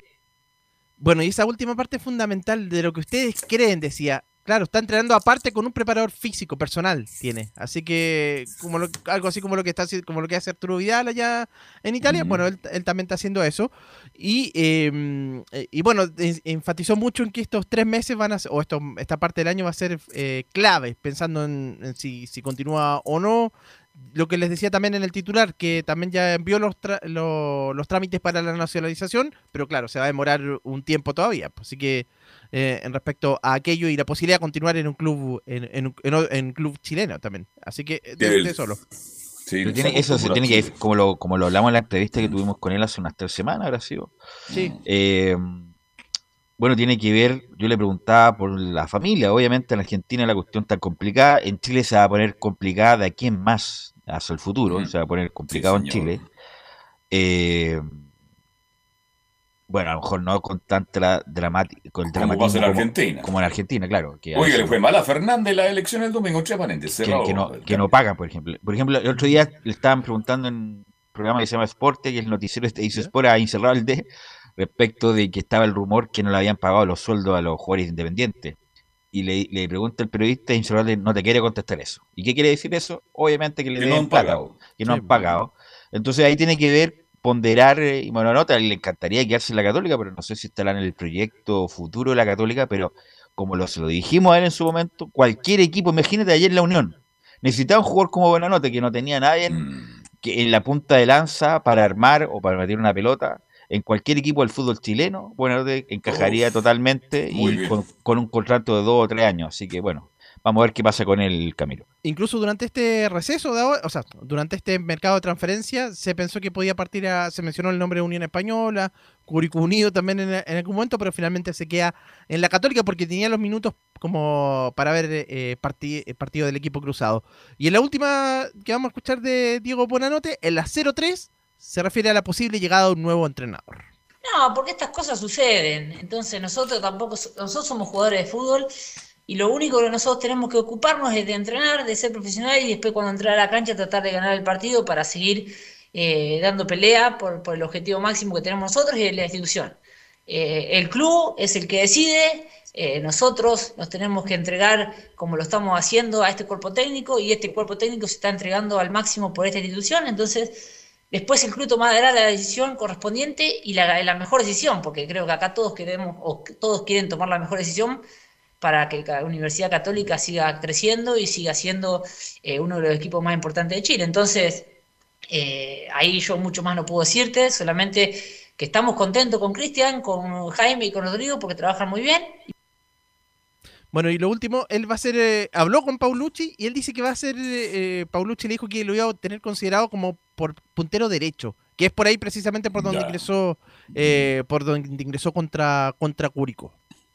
Claro, con la zurdita enganchas adentro y ahí saca el centro, el remate al arco. Claro, una buena posibilidad, pero vamos a ver que no esté buena noche. ¿Ah? Obviamente no es, como él reconoce, obviamente no es su puesto natural, pero va, a tener que, va, a tener que, competir por ese lugar. Va a tener que gastarse esa, si quiere ser importante en la Universidad Católica, porque siempre lo fue, pero en el último tiempo Ahora Camilo, segunda línea. Católica, eh, bueno, tiene la pala por el 18 y la subsiguiente nos juega por que queda libre, ¿no? queda libre justamente la fecha donde se juega el clásico, que es el fin de semana del 26 de septiembre. Queda libre, pero después hay una fecha a mitad de semana, tres días después, y ahí recibe a Melipilla en San Carlos. Qué partido con Melipilla, con vida angosia de la cabeza. Exactamente, sí, sí, sí. Así que ¿Algo más, Camilo? No, eso nomás. Bueno, eh, está, se está jugando la fecha del fútbol chileno La Serena con O'Higgins, ¿ah? minuto 32-0-0, con público en la galería, eh, no ha sido bueno el partido, la verdad. Y también eh, se está jugando el partido por la Champions. Terminó el primer tiempo, lo está ganando el Manchester 1-0. Vamos a ir a la pausa, Emilio, y vamos a volver con todo el informe de las colonias con Laurencio Valderrama.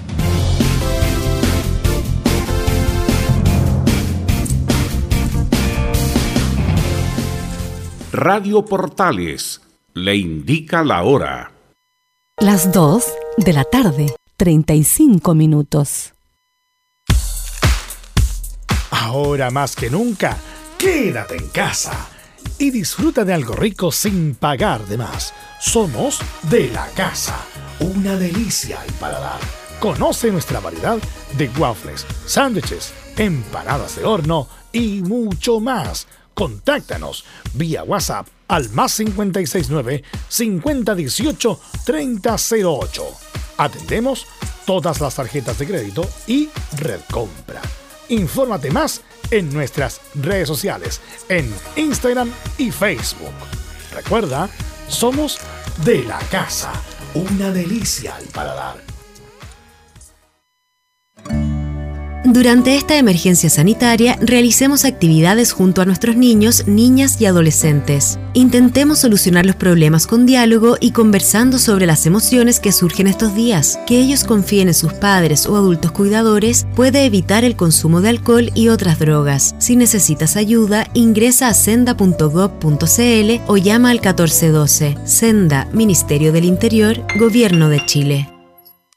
Visita www.radiosport.cl, el sitio web de la Deportiva de Chile.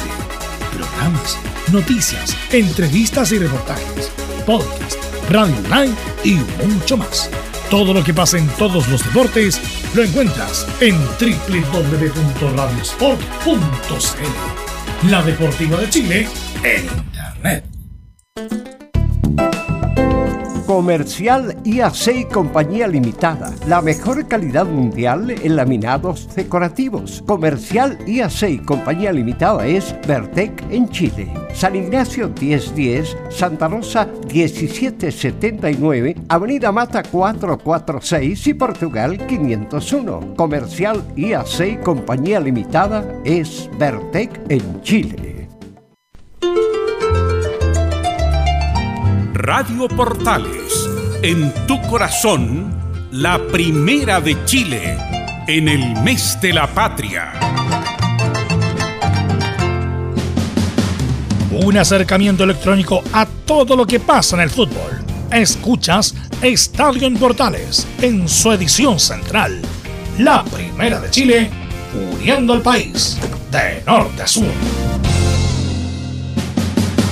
14 con 38 ya, 14 con 38 y Laurencio Alderrama tienes todo el tiempo del mundo para dar todos tus datos posibles ya en el informe de las colonias, Laurencio. Perdón, es primera vez en la historia de este programa que tiene 33 años en que Laurencio tiene casi 20 minutos, Velus. No, pero 20 tiene, bueno, lo ocupa a discrecionalidad, pero él verá cómo lo ocupa Laurencio Alderrama tus minutos. Hemos estado otras veces sí con la roja y también con la Unión Española en algún momento con cuando jugó Copa, cuando jugó la Copa, recordemos, con, con Pelicera y justamente con, en la Copa Sudamericana, así que en la Copa Libertadores, perdón, así que obviamente eh, aprovecharemos al máximo son minutos, muy agradecido. justamente el cuadro de la Unión Española, como bien lo decía Leo, estamos viendo ahora el reporte desde el lado de la Unión, lamentablemente para el hincha hispano, nuevamente pierde de local 3 a 2. Eh, justamente eh, los goles, bien, bien lo marcaron ustedes muchachos, Joaquín Larribey abrió el marcador al minuto, lógicamente ahí las, desatenciones defensivas fueron consultas recurrentes al técnico César Bravo, eh, Quita Palacio lo, empata y a los tres con un buen centro de Marcelo Jorquera, justamente que ha ido mejorando el rendimiento en la Unión Española. Luego vino el gol de Camilo Puño al 29, el empate parcial de Quitan Palacio con centro de Bastián Yáñez, que, que fue uno de los pocos que mantuvo el nivel y que fue rescatable en la Unión Española el día de ayer y el gol de Mario Sandoval, que ojo, eh, había marcado justamente Sandoval en el 3 a 1 del año pasado, que fue victoria en la era de Ronald Fuente, 3, eh, a 1 ante la U de Caputo, bueno, esta vez marcó para el cuadro eh, laico que, vistió con, camiseta rosada y que no lo celebró, por cierto, por su pasado en la Unión Española. Así que de 3 a 2 y también eh, el cuadro eh, de Santa Laura que pierde un duelo directo porque ambos equipos llegaban con 30 puntos.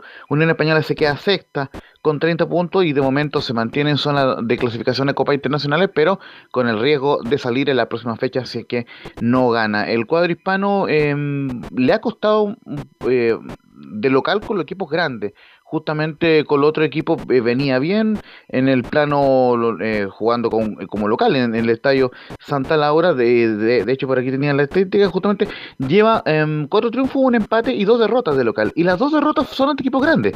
El, el 1-0 ante Colo Colo con el gol de cabeza de Maxi Falcón y el 3-2 em, ante el cuadro eh, azul. Y justamente eh, eh, además, hubo una tercera eh, derrota del cuadro hispano ante Colo Colo, recordemos, por la Copa Chile. Así que justamente vamos a escuchar de inmediato la palabra de César Bravo y justamente estuvimos ahí comentando en un portal con Emilio Frisa aquí preguntando y dicen las 05 que duele perder de local ante Colo Colo y ante la U.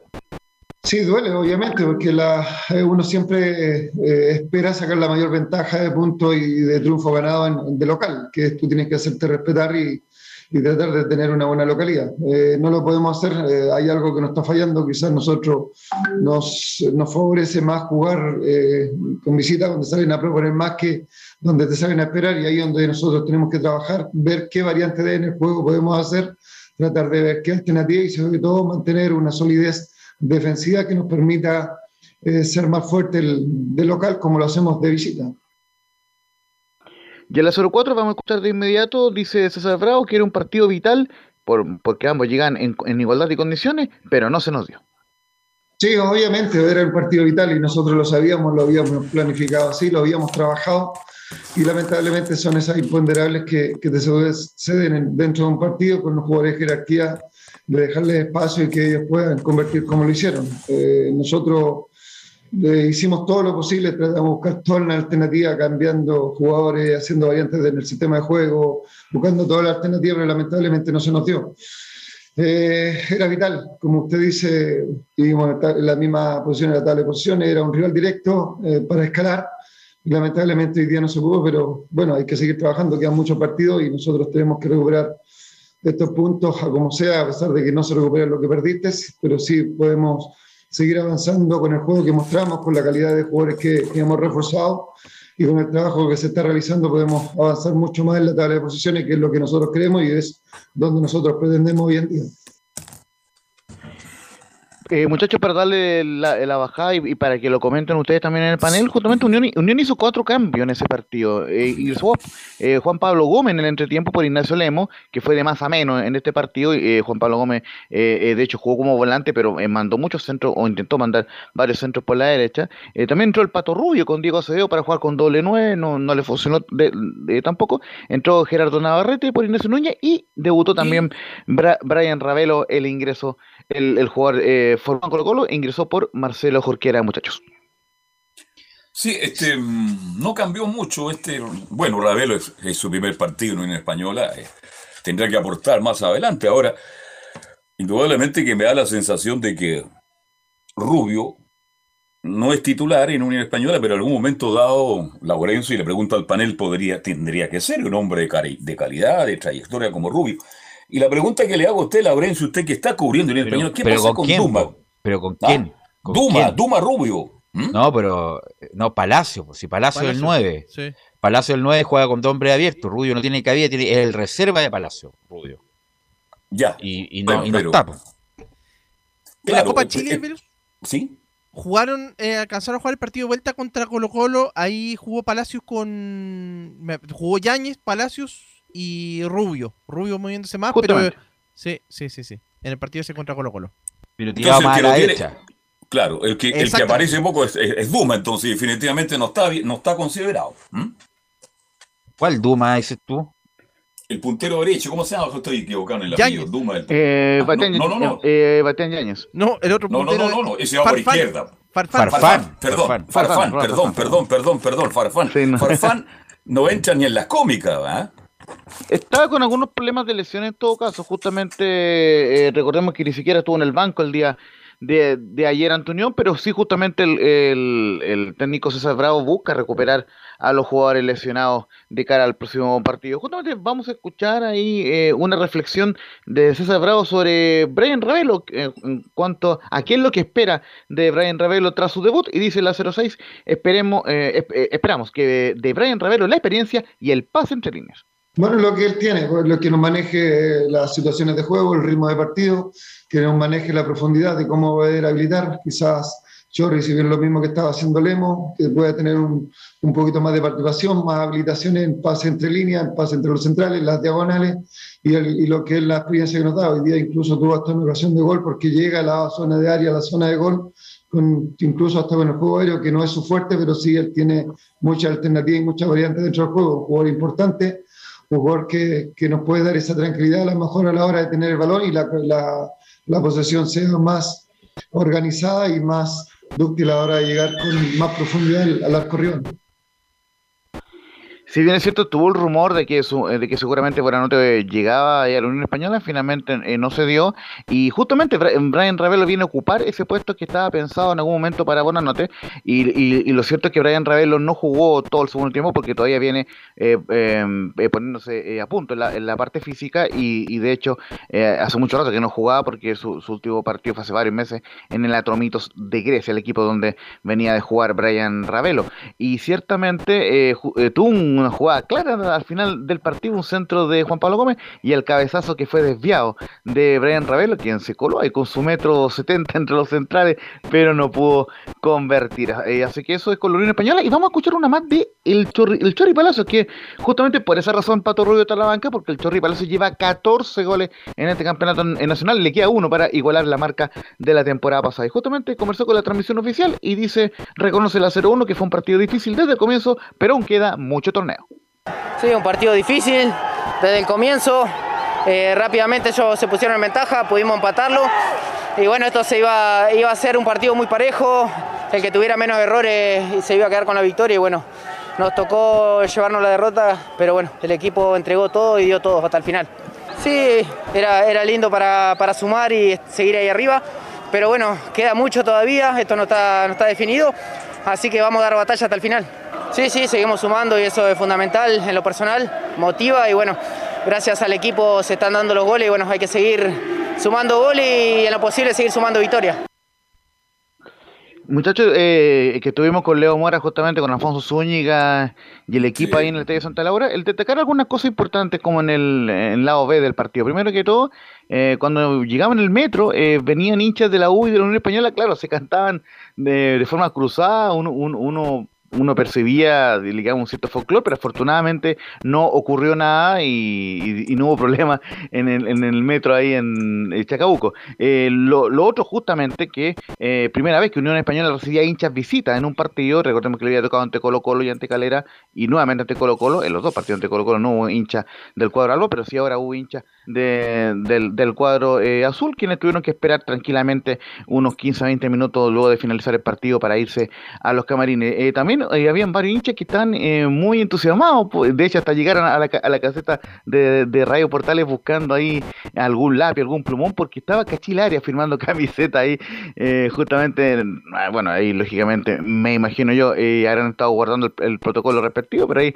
justamente algunos hinchas entusiasmados por el hecho de que Ramón Cachilaria estuviera ahí firmando eh, las camisetas. Y ciertamente al final del partido, no sé cómo se le habrá tomado. Lorenzo, tú siempre hablas de Mancilla, del la verdad, yo había visto poco jugar a Mancilla, me pareció un discreto jugador Mancilla, tanto que se hablaba de él, a lo mejor fue un partido falso ayer, pero no lo vi bien, ni en la marca, mucho foul, eh, ni en la salida, no me pareció un jugador eh, clarito. Eh, el otro, Villagra, ¿qué pasa con Galdame, Tomás?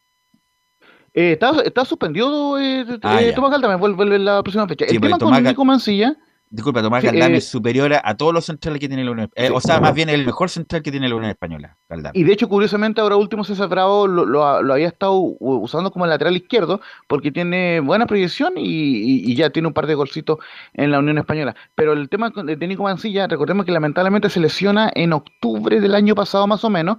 Eh, recordemos que justamente eh, había tenido un gran partido también, que la era de Ronald Fuentes. Se lesiona en octubre, pasaron seis meses de que, de, que volvió. Eh, justamente vuelve, eh, está un par de partidos, se vuelve a resentir y, eh, y ahora vuelve por segunda vez al, al cuadro de la Unión Española. Eh, es decir, en casi un año jugó a, habrá jugado unos cuatro, cinco, seis partidos. Entonces, lógicamente le falta ritmo competitivo y seguramente ante hombres de, eh, jerarquía como el Bati Larribey o el mismo eh, Franco Lobo, eh, era más o menos esperable que no se viera bien, pero se la tuvo que jugar el técnico porque no estaba Galdame por la suspensión. Entonces, obviamente, era, una posibilidad de que no se viera bien a Nico Mancilla, pero por lo menos lo hincha hispano y, y, tiene un tema ahí con Mira, ahora que tiene un tema también la unión con el sector derecho, porque Bañasco es un correcto lateral, sí. correcto lateral, pero Juan Pablo Gómez es superior.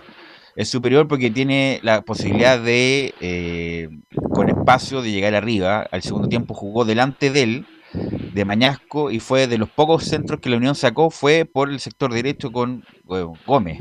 Entonces no sé cuál, cuál es el pensamiento de este muchacho bravo, de, bueno, a veces ha puesto Mañasco de lateral izquierdo y a Gómez de lateral derecho, dejando fuera a Jorquera. Pero ahí tiene una. Y el, caso de Méndez, que también es un buen jugador, a veces se enoja mucho, o sea, se enoja mucho, como ya que se, cree el patrón del equipo. Eh, pero a, la Unión encuentro que le falta un. Bueno, a lo mejor por eso llegó Ravelo. Le falta un creativo. Y yo creo que esa función la va a ocupar Ravelo de ahí de, mitad de cancha hacia arriba hacer algo distinto, del pase justo, de hacer la pausa, de dar, de pegarle de afuera, a lo mejor eso es lo que va a cumplir, eh, me imagino yo, a petición del Cotosierra, de, de, lo de Ravelo Laurencio.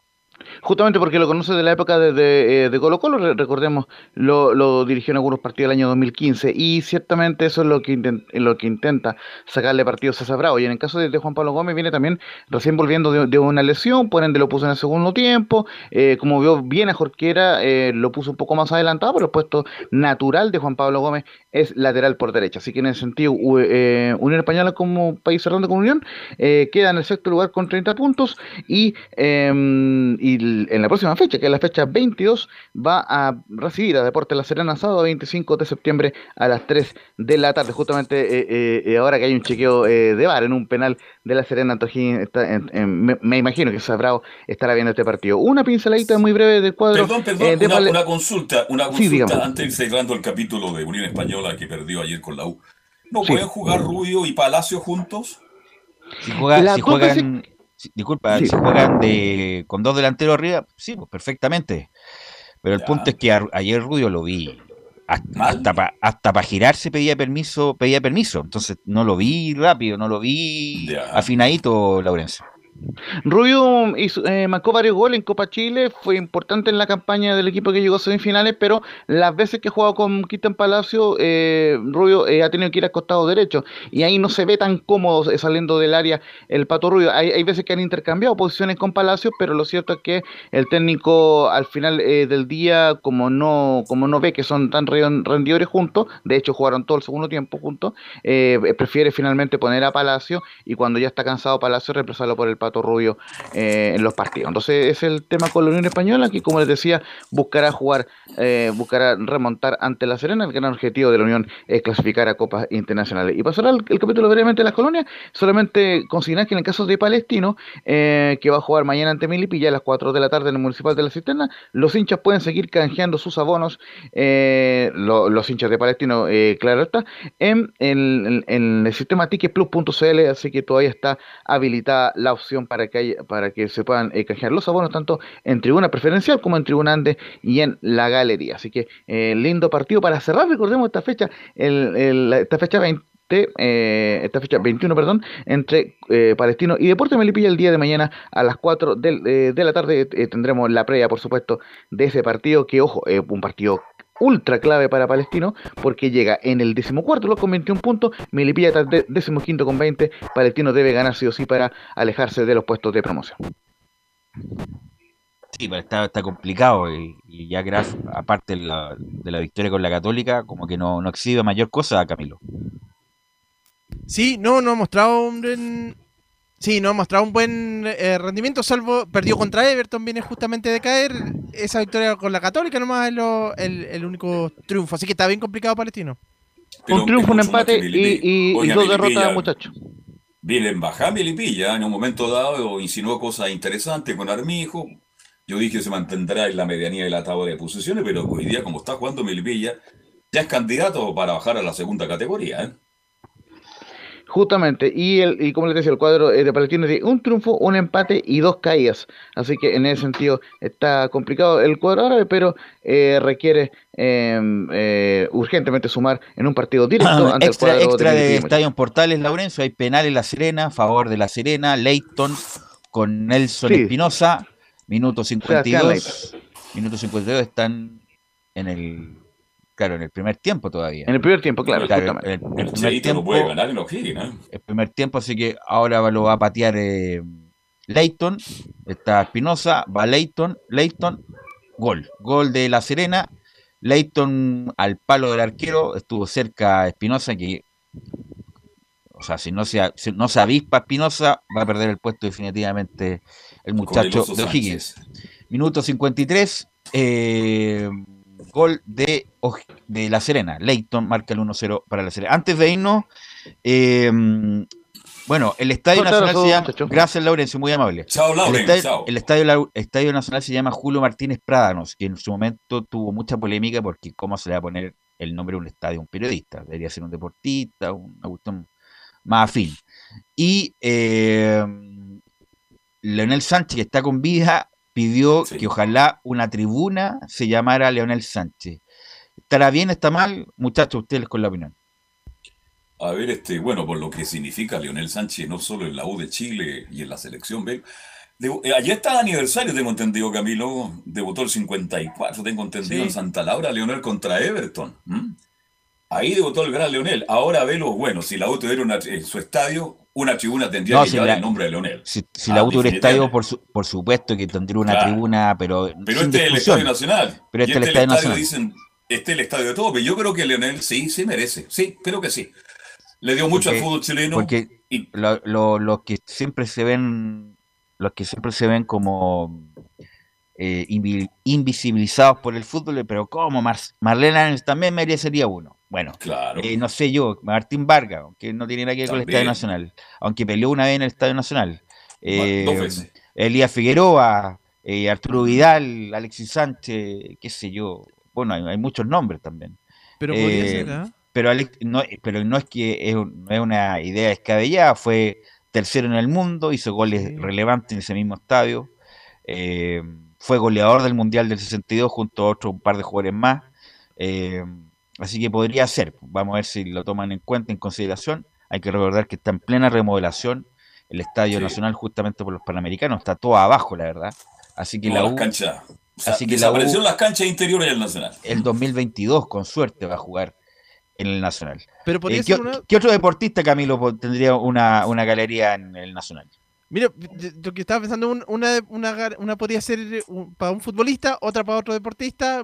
No sé, algunos. los tenistas no, no jugaron en el. Por ejemplo, Masugo Fernando González. En el curso central jugaron, claro, ahí podría, podría tener un nombre, pero sería. Son como esos los principales del atletismo que han jugado ahí, que han competido ahí en las pistas recortando. Lo que, pasa es que el Estadio Nacional ahora, el curso central se puede llamar X. El curso central es una galería X. Pero el Estadio Nacional, aunque independiente que esté de atletismo, la mayoría es por fútbol. Entonces tendríamos que hablar de fútbol chileno. Ya, Leonel te la doy. Arturo Vidal también, perfectamente. Elías Figueroa, el otro. Eh, Marcelo Sala, uno, qué sé yo. Sí, bueno, perdón, Marcelo Sala también, pues, correcto, sí. Así mm. que. ¿Qué, otro deportista destacado en el pasado en el fútbol chileno? Este, Algún entrenador, el Fernando Riera, Fernando Riera, una luna, mm. eh, qué sé yo, bueno, siempre está. Eh, está la discusión, en la discusión respecto de las tribunas. Si fuera un equipo de fútbol de un, de, un color determinado, en, este caso eh, Leonel Sánchez no habría problema. Leonel, Sala, Carlos Campos, Johnny Herrera, qué sé yo. No, no habría problema, pero este seguir el FIFO. Pero el Estadio Nacional es como de todo, así que vamos a ver. Por ese, ese es el gran problema. Bueno, y si hubiera estadio, una estadio en Portales Tribuna, bueno, primero Laurencio Valderrama tendría un baño, tendría un baño en Laurencio Valderrama, eh, Nicolás Gatica tendría una tribuna y así, y así. bueno, muchachos, ¿algo más para terminar? No, pero en la Champions mañana juegan los chilenos, porque juega el Inter de Milán. Vamos a ver si juega. Van a la banca, usted dice juegan o van a la banca, pero por lo menos son los únicos dos chilenos que están en la Champions este año. Alexis y, Alexis. Contra el Real Madrid. Eso es lo más nada más nada Claro, me dice aquí Laurencio que el curso central se llama Anita Lizana. La verdad, no tenía idea que se llamaba Anita Lizana. Eh, claro. bueno. Gracias muchachos, gracias Emilio por la puesta en el aire. Nos encontramos mañana en otra edición de Estadio en Portales.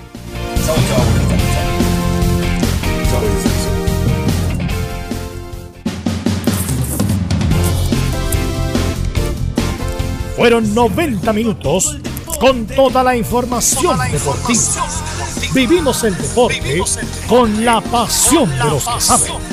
Estadio en Portales fue una presentación de Almada Comercial y Compañía Limitada. Expertos en termolaminados decorativos de alta presión